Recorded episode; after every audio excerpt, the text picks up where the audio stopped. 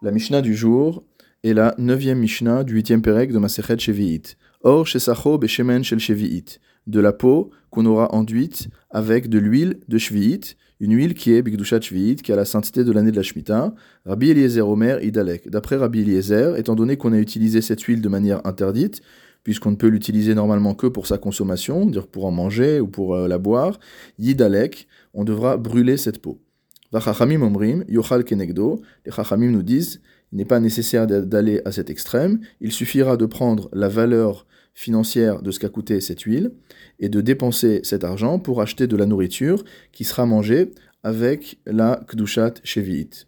Amrou lifne Rabbi Akiva, on a dit devant Rabbi Akiva, Omer haya Rabbi Eliezer. Rabbi Eliezer disait, Or shesacho beshemen shevi'it idalek, que la peau qui a été enduite avec de l'huile de shevi'it doit être brûlée. Amar lahem shtoku. Rabbi Akiva a répondu à ceux qui lui ont rapporté l'enseignement de Rabbi Eliezer, taisez-vous. Lo amar lachem, Rabbi Eliezer omerbo. Je ne vous dirai même pas ce que Rabbi Eliezer dit à ce propos. Donc visiblement, il y a un problème sur la tradition euh, orale par rapport à l'enseignement de Rabbi Eliezer, et le Barthénora explique, Rabbi Akiva kibel mais Rabbi Eliezer rabo. Rabbi Akiva a reçu la tradition de Rabbi Eliezer qui était son maître. Des mekeltfe besicha, qui était beaucoup plus permissif concernant le fait d'avoir utilisé cette huile pour soindre ou pour oindre la peau ici. Et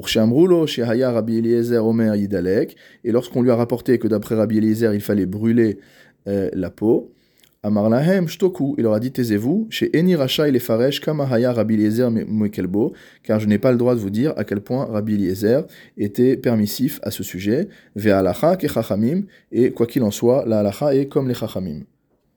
C'est-à-dire en vérité que Rabbi euh, Akiva n'a pas voulu révéler le fait, le fait que Rabbi Eliezer était extrêmement permissif dans l'usage de l'huile de Shevit.